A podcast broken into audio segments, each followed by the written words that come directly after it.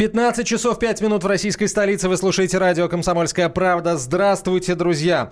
Антон Челышев у микрофона. Как и обещали, мы начинаем целую серию программ, посвященных российской рыбной отрасли. А почему? Потому что рыбы мы едим гораздо меньше, чем хотелось бы, и меньше, чем требуется по а, всем нормам медицинским в первую очередь, потому что Россия великая рыбная держава, а, а рыбы на прилавках либо э, мало, либо она не очень высокого качества, э, либо она вообще не доезжает до, э, да даже до Урала не доезжает. Меня зовут Антон Челышев, я с, с огромным удовольствием приветствую директора по развитию сети рыбных супермаркетов «Рыбсеть» Полину Кирову. Полина, добрый день. Привет. Полина будет вести с нами эту программу каждый четверг в 15 часов 5 минут. Ну, а говорить мы сегодня будем о собственно говоря, а, говорить мы сегодня будем о праздниках больших, которые прошли, вот новогодних праздниках. Почему? Потому что а, новогодние праздники – это время пикового спроса на один из главных деликатесов, блюда, которые ассоциируются во многом у во всем мире ассоциируется с Россией. Это красная икра, безусловно. И пиковый спрос – это время, когда э, есть большой соблазн у не совсем чистых на руку э, продавцов в первую очередь э, впарить что-нибудь ненужное, впарить что-нибудь некондиционное. И сегодня э, вот мы получили очередное подтверждение тому, что вот этот год э, исключением не стал. А проверка Роскачества выявила нарушения при хранении красной икры у 50% а, магазинов, сетевых и онлайн-магазинов, а также рыбных рынков проверяла а, Роскачество в конце прошлого года. И выяснилось, что вот у 50% проверенных торговых точек обнаружены различные нарушения. Что это за нарушения такие и, эм, собственно, как э, как быть, э, чтобы не попасть, не попасть на удочку вот таких вот не совсем чистых на руку э, продавцов. Обо всем об этом прямо сейчас мы Поговорим с представителем Роскачества. И э, я приветствую на прямой связи со студией пресс-секретаря э, Роскачества Марту Гальчу. Марта, здравствуйте. Добрый день. Ну, каков объем бедствия, там, масштаб бедствия каков? Ну, если мы говорим все-таки про вообще рынок э, рыбной продукции, то, наверное, нам с вами нужно определить вообще болевые точки на этом рынке. Прежде всего, для потребителя это, конечно, проблема будет связана с микробиологическим характером, э, то есть превышением роста бактерий в продукте. И здесь, конечно, потребитель должен быть максимально грамотным и не покупать, например, э, красную икру, ту же самую, при плюсовой температуре. То есть если вы понимаете, что вы приходите в магазин и икра, и вам предлагается икра условно на кассе акционная какая-то, э, и вам говорят, ой, купите у нас икру, то в таком случае, конечно, ни в коем случае такой продукт покупать нельзя, потому что он неправильно хранится, и, конечно, э, это ну, серьезно повлия... повлияет на все показатели не только качества, но и безопасности продукта. Если мы говорим про фальсификацию, то здесь, конечно, для потребителя, наверное, э, может быть все гораздо прозрачнее. То есть если вы понимаете, что это какой-то, какая-то нелицензированная, не классическая розничная продажа, то есть условно где-то стоят, а, стоят на улице а, какие-то палатки, которые вы не понимаете, откуда здесь продукт привезен, кто его продает, кто его реализует, то, конечно, такой продукт брать нельзя. Если мы говорим про мониторинг, например, а, рынка красной икры, который Роскачество проводило в конце 2018 года, и мы говорим про нормальные точки продаж, это либо специализированные магазины, которые действительно реализуют красную икру, либо это торговые сети, а, то мы не увидели а, так называемых вот этих подделок, да, о которых говорили а, часто в социальных сетях, о том, что там подделывается какой-то желатин и так далее, то нет, здесь икра действительно оказалась икрой. Другой вопрос, что мы увидели, например, в ряде случаев подмену виду, то есть э, видов, например, когда более дорогая икра того же самого кижуча э, на самом деле была икрой более дешевой горбуши. То есть в таком случае, конечно, э, мы понимаем, что это ну, все-таки обман потребителя. Поэтому здесь э, вы должны четко понимать, что вы берете банку, и она, например, сделана по государственному стандарту, то есть действительно икра сделана по ГОСТу. В таком случае э, вы видите, какой именно вид рыбы заложен в каждую банку. Если э, вы берете, например, продукцию по техническим условиям, то вы должны быть быть готовы к тому, что вы покупаете, по сути, кота в мешке. В таком случае, например, на банке может быть написано икра из лососевых видов рыб. Какая именно, вы не знаете. Но отсюда, конечно, а, танцует и ценообразование. То есть вы понимаете, что, а, конечно, икра горбушина, например, та же самая, будет несколько дешевле, чем икра того же самого килча. А как насчет рынков? Считается, что на рынке можно покупать икру в развес. Насколько это ну, безопасно? Э, если все-таки мы говорим с вами про, опять-таки, специализированные точки торговли, э, есть, э, ну, то есть вы знаете, есть там специальные условные корные магазины, которые тоже, или рыбные магазины, которые стоят на тех же самых цивилизованных рынках, то в таком случае вы должны оценить, ну, то есть вы можете, безусловно, запросить документы, например, если вы видите, что эта продукция, вам говорят о том, что она произведена не в период нереста того же самого, да, то есть это у нас период нереста с вами, а, начиная с лета по октябрь. Вот если вы понимаете, что это условная икра мартовская, что называется даже по документам, то в таком случае вы должны четко понимать, что, скорее всего, это замороженные истыки. А, и, соответственно, учитывая, э, скажем так, длинную логистику, а, конечно, качество ее тоже может а, быть, ну, хромать. И, Марта, второе... что такое естыки, пожалуйста, напомните, а то ну, Мы забыли уже об этом. Замороженные языки, ну, как бы это, знаете, как в, где хранится, скажем так, то есть икра замораживается, а, после чего на протяжении долгого времени она где-то лежит, а, и, собственно, потом а, она реализуется, да, уже, так скажем, в размороженном виде. Но, конечно, на качество продукта это будет отображаться. И на цене, наверное, тоже будет отображаться. А есть какая-то минимальная цена за такую стандартную ГОСТовскую банку ЖБ икры? 140 граммов. Ну, если, если говорить про исследование Роскачества, то в среднем у нас, а, ну, то есть приличная икра была на уровне вот 500-400 а, рублей за вот эту банку. То есть все, что ниже, это уже некачественный продукт. Ну, смотрите, здесь, наверное, нужно говорить про отрасль в, цел, в целом, то, конечно, если вы понимаете, что эта банка стоит 90 рублей, а, то здесь вы должны задать, конечно, вопросы.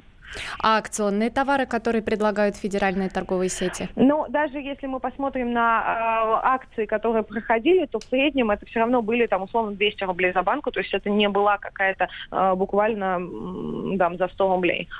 Марта, короткий вопрос от Роскачества. А, короткое правило, которому обязательно нужно следовать при покупке икры красной. Ну, э, наверное, три правила здесь а, четко и емко. Первое, температура хранения. Если температура хранения а, выше нуля, там, на уровне 4 градусов, не покупайте. Второе, посмотрите на банку, должен быть ГОСТ и указан вид рыбы. Если мы говорим про, например, стекло или про, например, там, на развес, то, то здесь вы можете оценить а, тот же самый уровень джиуса, то есть икорного сока. А, безусловно, за него не хочется переплачивать, поэтому вот у нас в исследовании, например, был один образец, у которого доля джиуса, вот этого бесполезного икорного сока, доходила до 40%. Это вы можете увидеть. Марта, спасибо вам большое. Пресс-секретарь Роскачества Марта Галичева была на прямой связи со студией. В следующей части эфира, друзья, мы а, пообщаемся с экспертом, а, с экспертом, который знает очень много о том, как икра производится, как она хранится и какие нарушения при производстве и при хранении допускаются. А вообще, какого качества икра лососевых сейчас продается в российских магазинах. У вас, кстати, тоже, друзья, есть возможность высказаться и задавать нашему эксперту а, свои вопросы. Эксперт я представлю после короткой рекламы. А, собственно, Икра, которая вас удивила, вот об этой икре напишите нам, пожалуйста. Удивила э, качеством хорошим, плохим или вкусом, да, может быть, ценой вас удивила. 967 200 ровно 9702, э, телефон для ваших сообщений в WhatsApp и Viber, 967 200 ровно 9702. Э, пишите, пожалуйста, о, собственно, об икре. Ну, а я в двух словах расскажу, что вас ждет в следующей части эфира. Мы поговорим об икре икре лососевых э, видов рыб мы поговорим об икре других видов рыб, э, такой же вкусной и такой же полезной, но более дешевой.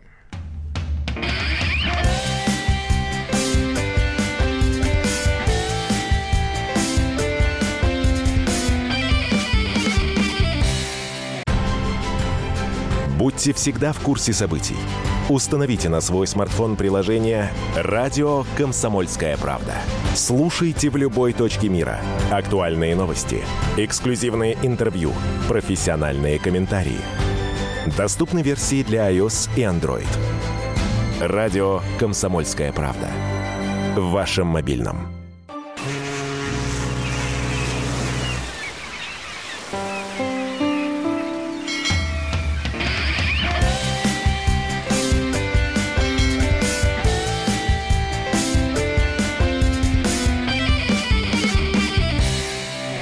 Продолжаем разговор о рыбе, друзья. Это «Рыбный день». Антон Челышев и Полина Кирова. И э, пришло время э, собственно, продолжить разговор об икре лососевых. Но сначала несколько важных новостей э, рыбной отрасли.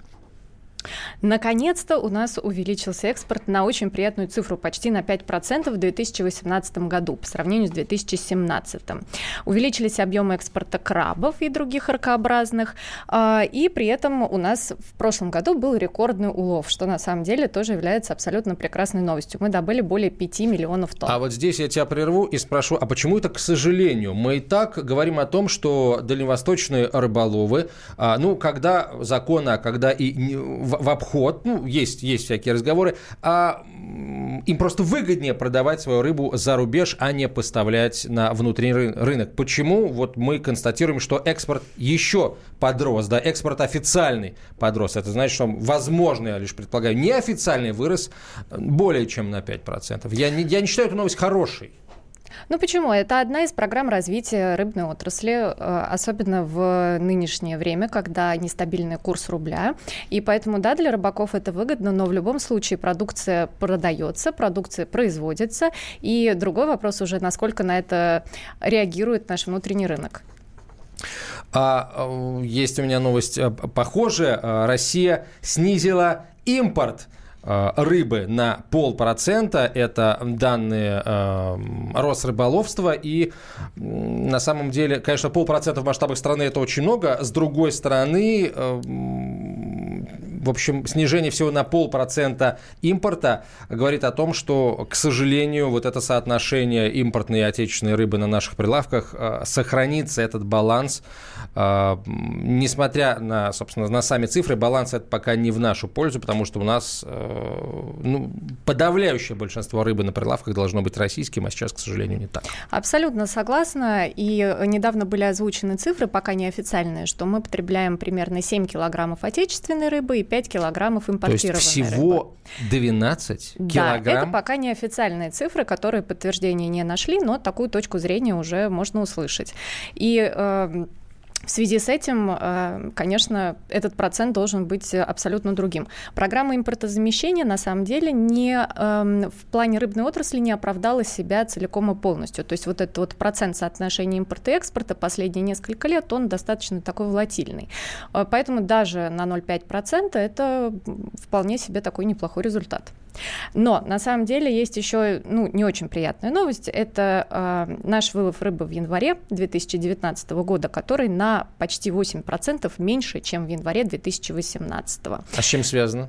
Пока не могу сказать, с чем связано, но э, будем следить за ситуацией, будем мониторить и будем смотреть, что происходит в этом году. А, ну, теперь возвращаемся к разговору о качестве икры э, лососевых. В нашей студии профессор, советник генерального директора Всероссийского научно-исследовательского института рыбного хозяйства и океанографии, доктор технических наук Любовь Абрамова. Любовь Сергеевна, здравствуйте.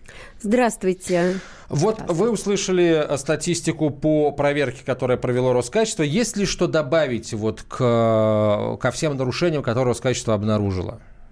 Ну, наверное, добавить можно по вопросам хранения икры. Хранение, да, как говорят, не нужно хранить при положительных температурах, хотя э, любой продукт можно хранить при разных температурных условиях и икру. Все зависит от того, сколько времени мы хотим хранить. А, согласно документам, икра и всей документации, ГОСТам, техническим условиям и а, стандартам, икра хранится обычно, а, при, лучше хранится при температуре минус 4, минус 6 6 градусов.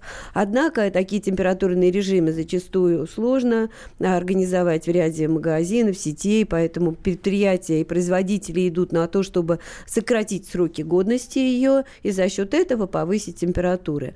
Но для этого, конечно, нужны определенные условия. Это можно обеспечить, но для этого нужно, чтобы производство у себя организовало так процесс, а чтобы не было рисков при производстве, а чтобы та же самая микробиология, чтобы это была безопасная продукция, которая могла храниться. Это все реально. Реально делать на производстве. А как насчет заморозки? Вот некоторые замораживают икру и используют этот продукт э, для своих дальнейших каких-то целей или праздников. Насколько это правильно, насколько это можно делать?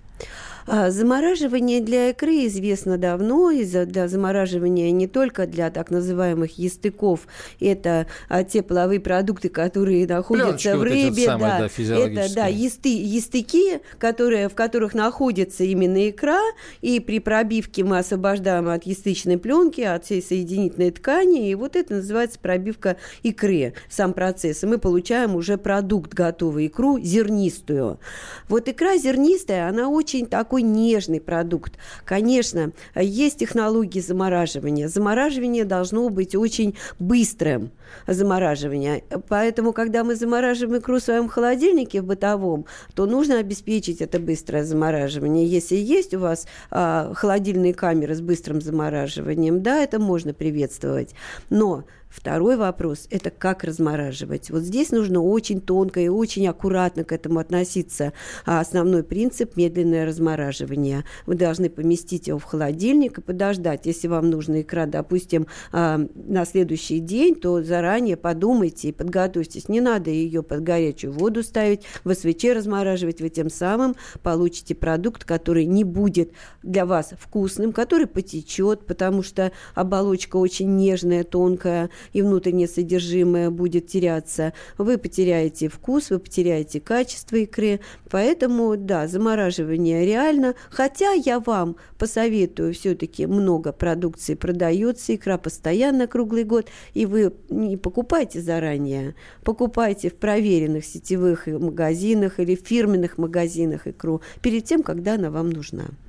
А мы сейчас поговорили, услышали в, вот в словах представителя Роскачества ссылку на Путину и э, то, что иногда мы можем купить икру на баночке, которой будет написано, будет указан срок производства, а, выходящий за рамки путины. Вот что за икру а, мы рискуем найти а, в этой баночке, если она приготовлена не во время путины, или нет никакого риска? Риски, относительные риски всегда есть. Риски с чем связаны? Первый, первый момент.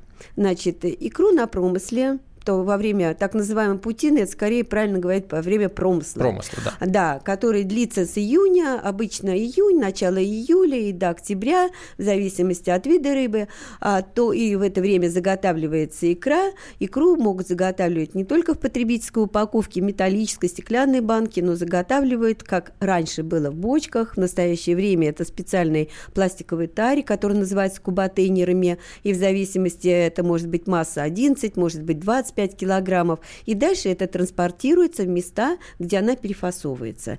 эта логистика, она уже давно существующая, много лет, и она может быть и правильная, потому что организовать такую перефасовку в каждую баночку во время большого массового хода рыбы очень сложно на промысле. Притом организовать все необходимые условия, чтобы это было качественно, чтобы была с низкой солью икра. Поэтому зачастую именно и фасуют а, в такие вот большие, большие большую упаковку, где дальше ее перефасовывают. Именно перед тем, как нужно И ничего страшного в этом нет. В этом ничего страшного нет, если, но, если соблюдены все условия. Условия какие? Заготовки икры, э, условия температурные транспортирования икры. Заготовки я здесь могу отметить. У нас в институте проведено, э, в Институте рыбного хозяйства и океанографии проведено очень много исследований по правильной заготовке. Можно икру фасовать э, в специальные пакеты в газовой среде. Это обеспечит ее очень хорошей сохранность в течение года, и никаких проблем не будет при дальнейшей перефасовке. А дальше уже непосредственно перед тем, как потребитель потребителю к празднику, каким-то э, по заказу или круглогодично можно иметь такую продукцию. А, и при этом можно иметь, вот я вам говорю, то есть от путины до так называемой путины или от промысла до промысла. Но, угу, да, да, второй но, момент, давайте. самый важный еще хотела ответить, вот где риск? Риск еще час, зачастую делают икру на местах, пробивают вот так называемые те ястыки, о которых мы уже говорили.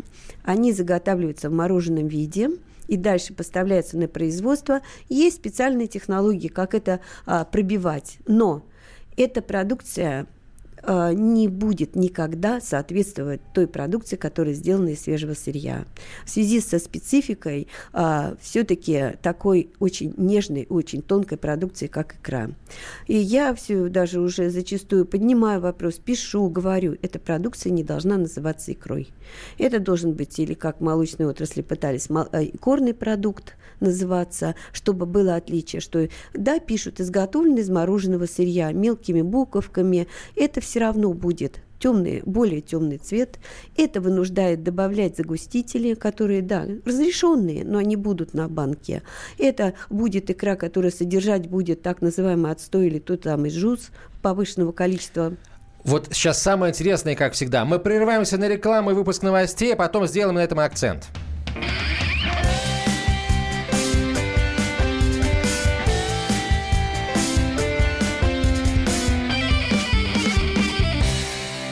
Здравствуй, друг. С чем ты к нам пришел? Здравствуйте.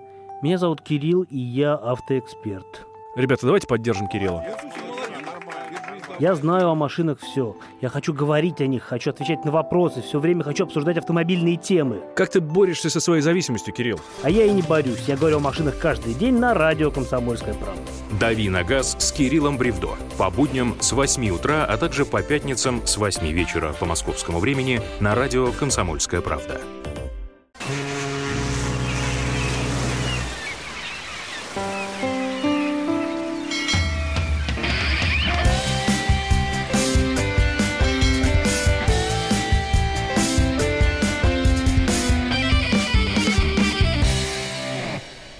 Это проект «Рыбный день». Антон Челышев, Полина Кирова, директор по развитию сети рыбных супермаркетов «Рыбсеть». Говорим о качестве икры лососевых видов. В нашей студии доктор технических наук, профессор, советник по качеству рыбной продукции Всероссийского научно-исследовательского института рыбного хозяйства и океанографии Любовь Абрамова. Вы свои э, сообщения с ответом, с рассказом об икре, которая вас удивила, присылайте на 967 200 ровно 9702 WhatsApp и Viber. А вас, Любовь Сергеевна, я попрошу, ну, во-первых, остаться еще на 15 минут. А во-вторых, э, давайте еще раз э, вот о чем. Вы считаете, что сейчас на российском рынке присутствует продукция, которая, с вашей точки зрения, не должна называться икрой, а должна называться икорным продуктом. Как эту продукцию отличить, узнать на полках? Еще раз, что там написано на банках? По закону должно быть написано. А, в настоящее время на этих банках написано «изготовлено из мороженого сырья». А, к сожалению, не все могут осознать, что такое изготовлено из мороженого сырья. Это вот изготовлено из ястыков, пробито на месте. И, конечно, такая продукция будет отличаться от той, которая сделана, а, произведена во время путины свежевыловленной рыбы. А икра вся делается только из свежевыловленной рыбы во время промысла. Поэтому эта икра должна называться, на мой взгляд, она должна иметь другое название. Абсолютно иначе. А еще есть э, такое заблуждение, что на жестяных банках всегда должен быть указан ГОСТ. Скажите, насколько это правда? Вот все-таки есть пластиковая тара, в которой тоже фасуется икра, есть стеклянная упаковка, которая хорошо идет на подарки, например. Неужели там тоже должно быть написано что-то про ГОСТ? А, я хочу вас, как бы, может быть, и обрадовать, что а, надпись ГОСТ, она не всегда гарантирует вам то, что вы хотите именно получить. Слушайте, последний высокую... бастион пал просто. Ну, надпись да. ГОСТ не, не обеспечивает нам... Нет, надпись, она не будет вам гарантировать, что это будет высшего качества продукция даже при высокой цене. А, потому что если икра хорошего качества приведена в кубатейнерах, как я вам говорила, перефасована на месте и перефасована в очень хороших условиях, совсем всеми вам э, дают в стеклянной банке или в пластиковой банке, и там написаны уже должны быть написаны технические условия, потому что производитель имеет право писать э, ГОСТов только в течение месяца после производства икры при перефасовке, то это не значит, что у вас будет плохого качества икра. Она может быть даже лучше, чем та, которая а, была произведена на промысле в банку, расфасована, транспортируется и привезена сюда. Ну как узнать, будет вот. или нет? Нет. Как узнать, конечно, э, вопрос этот э, э, очень э, непростой, и да, даже для экспертов. А, конечно, первым делом, если это металлическая банка, надо очень внимательно все прочитать. Кто произвел, произвел, где произвел. И если вас не смущает э, название, не смущает все, что там написано, а значит, это достоверная такая информация для вас. А, а если что-то смущает, вам не посоветуем купить. Тогда лучше выбирать, э, конечно, стекло или пластик. Когда вы можете увидеть, что там находится.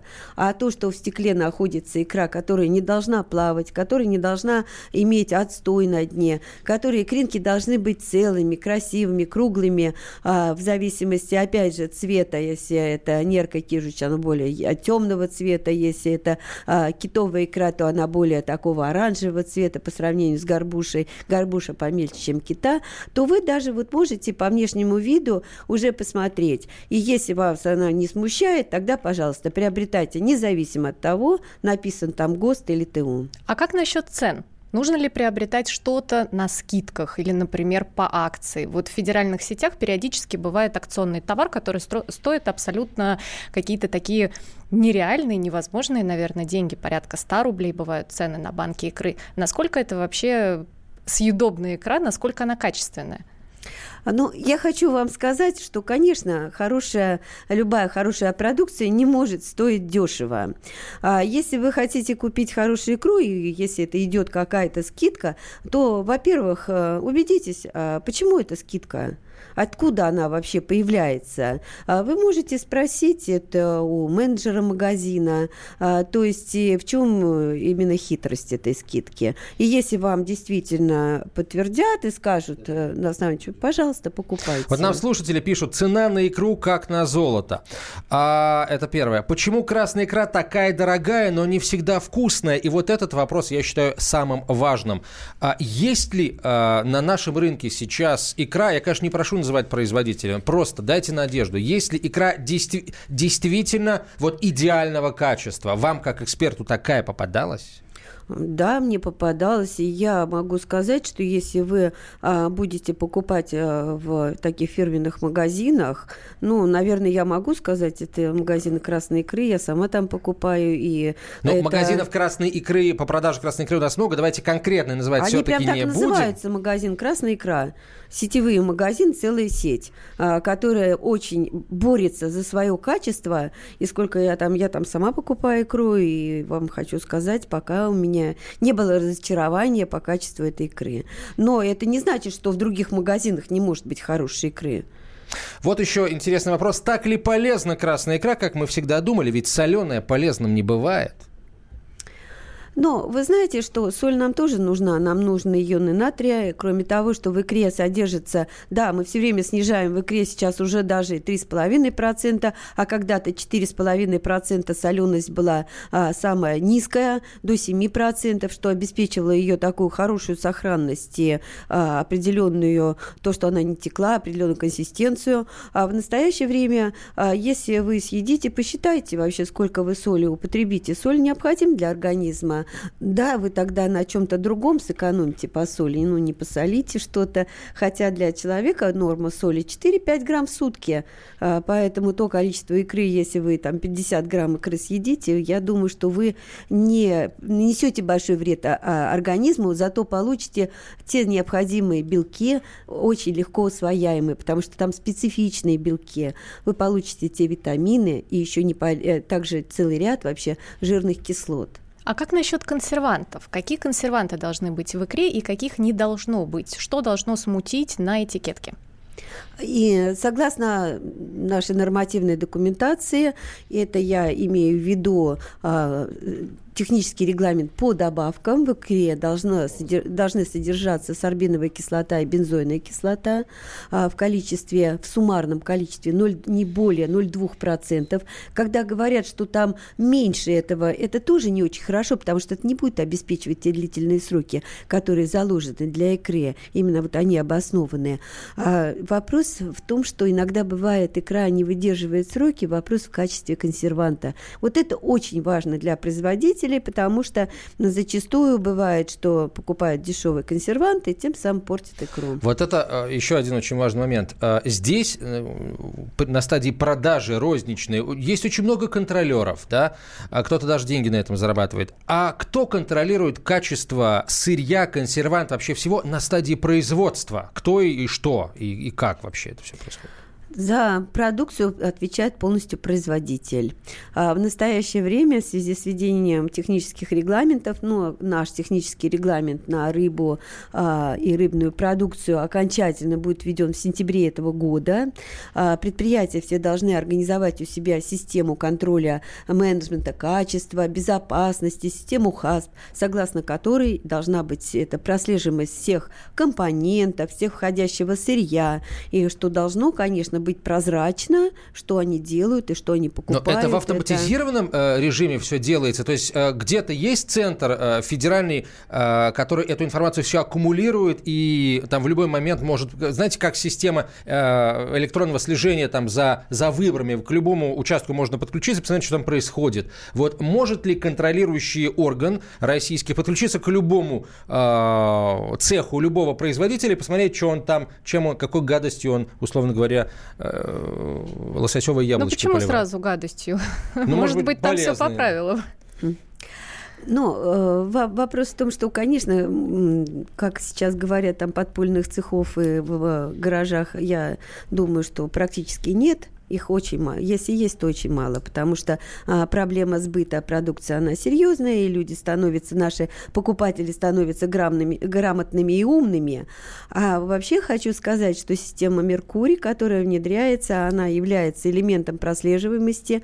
Я не скажу, что она полным а, является тем циклом, который должен быть, а вот элементом прослеживаемости, и если она полностью а, будет внедрена, да, это все контролирующие органы могут посмотреть, какое сырье вошло, что оно э, дальше с ним стало и куда пошло. А хотя существуют подходы, и есть такая вообще такой прослеживаемость, э, и в том числе в рыбной отрасли, которая действительно должна обеспечивать э, вход всех компонентов, всего от начала до конца, и в конечном итоге потребитель может получить эту информацию. Полин, ты вот сама представитель э, сети розничной. Вы как отслеживаете качество? Ну, естественно, мы тоже используем систему Меркурий. В общем-то, мы, как и все, перешли на нее в 2018 году и даже раньше. Но я хочу отметить э, такой момент. Даже потребитель в магазине может э, запросить э, копию ветеринарного свидетельства с QR-кодом, на котором, в общем-то, есть Ух вся ты. информация о том, откуда пришло сырье. Просто потребители обычно этим не пользуются, они не задают этих вопросов, и как-то вот, ну, на данный момент Меркурий работает только внутри отрасли и не переходит к конечному потребителю, хотя на самом деле э, для него, в общем-то, большие плюсы и возможности. Наша программа не только о рыбной отрасли, но и, конечно, о любительском рыболовстве тоже, потому что это касается 30 миллионов по, по- по минимальным самым оценкам. Вот смотрите, какое сообщение мне пришло. А, Смоленская область, Гагаринский район, деревня Поличня, Причисток, Причистая, простите. Рыбаки, придя на рыбалку, почувствовали резкий химический запах и увидели массу мертвой рыбы в проталинах. Поодаль на берегу мертвые животные, бобры и выдры. На дне тоже слой мертвой рыбы. Это река э, Гжать. А По информации из Мосводоканала, замер э, кислорода в реке показал 4,8 при норме от 4, то есть замора, о котором говорит рыбинспекция, не могло быть. Несколько дней назад в речке Овсянки, впадающей в Гжать выше Полични, был химический запах. А, На новогодние праздники на реке э, было несколько сотен рыболов, ничего подобного не отмечалось. Люди пишут в Росприроднадзор, прокуратуру и так далее. Это, получается, самая граница Смоленской и Московской областей. Это, кстати, зона забора воды для московского региона, так, на, на секундочку. Поэтому, конечно, мы тоже последим за развитием событий. Э, Я, я слышал о мертвой рыбе и видел ее на некоторых водоемах мертвых бобров и мертвых выбор, выдр мне видеть не доводилось. Мне прислали фотографии, это правда. То есть вот Но это фото страшно, и видео. на самом деле. А мы э, каждую неделю, э, каждый четверг в 15 часов 5 минут мы будем рассказывать о судьбе тех, кто рыбу ест, тех, кто рыбу производит и тех, кто рыбу ловит. Антон Челшев, Полина Кирова, директор по развитию сети рыбных супермаркетов «Рыбсеть». Спасибо вам большое. Э, Любовь Сергеевна, Любовь Абрамова была с нами в студии в качестве эксперта.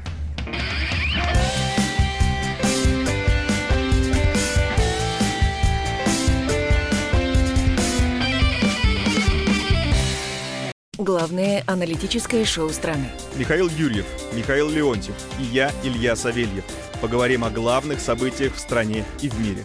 Это главтема на радио «Комсомольская правда». Только здесь политические и бизнес-инсайды, прогнозы и аналитика. А самое главное, вы тоже участвуете. Слушайте и звоните в программу «Главтема» по средам с 8 вечера по московскому времени.